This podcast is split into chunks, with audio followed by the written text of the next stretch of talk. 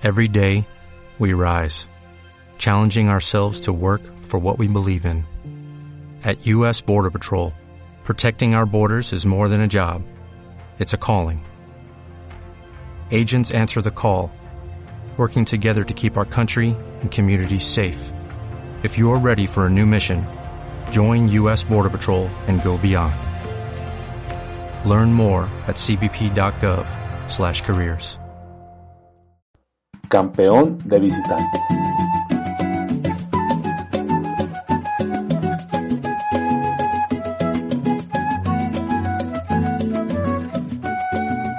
Santos viene jugando desastrosamente en el campeonato paulista y sufre un ataque de todos los clubes de la federación.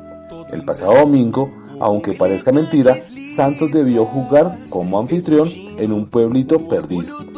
Los fanáticos locales recibieron el mejor equipo del mundo con una estruendosa recifla, especialmente a Pelé, el rey.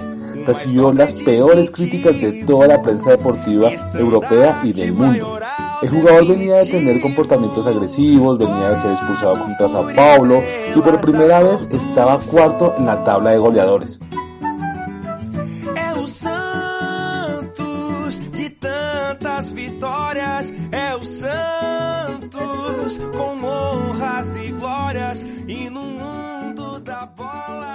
Este párrafo, que pinta de manera fiel lo que ocurría con Santos Fútbol Club en agosto de 1963, parece increíble al ser leído medio siglo más tarde.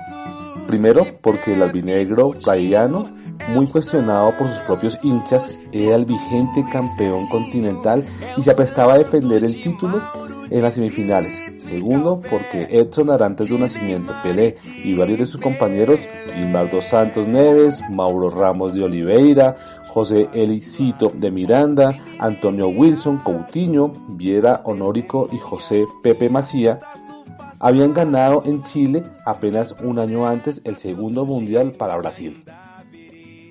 Según Manchete, una publicación desaparecida en 2000, los consejeros y socios del Club Santos elevaron un informe al presidente Ati Curi solicitando, entre otras cuestiones, vender los pases de los mejores jugadores, especialmente el de Pelé, pues no había condiciones para jugar más en el país y, en caso contrario, organizar tres equipos, uno para jugar en Europa, otro en Brasil y otro para el campeonato paulista.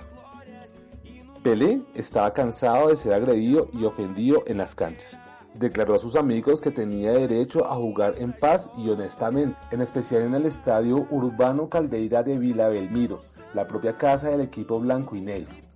Por esa circunstancia, para la semifinal, Santos recibió como local a su connacional Botafogo de Fútbol y Regatas en el estadio municipal Paulo Machado de Carvalho, el famoso Paquembú de San Pablo.